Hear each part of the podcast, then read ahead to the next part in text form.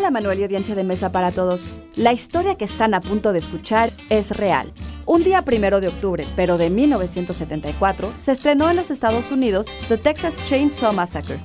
Conocida en México como Masacre en Cadena, la película fue dirigida por Toby Hooper y trata de un grupo de amigos que son víctimas de una familia de caníbales mientras visitan una vieja granja en la parte central de Texas. Los créditos iniciales sugieren que la película se basa en hechos reales. Pero, ¿qué hubo de cierto en ello? Institute.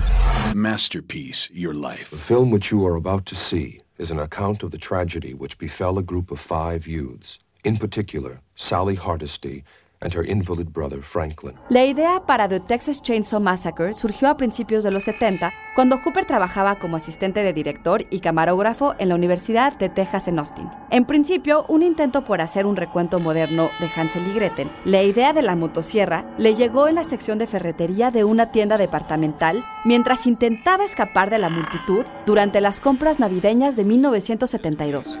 Aunque el personaje de Leatherface y algunos detalles de la historia se inspiraron en los crímenes de Ed Gein, así como en el asesino Elmer Wayne Henley, lo cierto es que la trama es en gran parte ficticia. Sí, la película se vendió como basada en hechos reales para atraer a un público más amplio, pero también por su comentario sutil sobre el clima político de la época y esas mentiras del gobierno como Watergate, la crisis petrolera de 1973 y las atrocidades de Vietnam. Como dice el crítico Mike Emery, lo que lo hace tan terrible es que nunca se alejó mucho de la realidad. Idea original y guion de Antonio Camarillo. Soy Ana Goyenechea y nos escuchamos en la próxima cápsula SAE.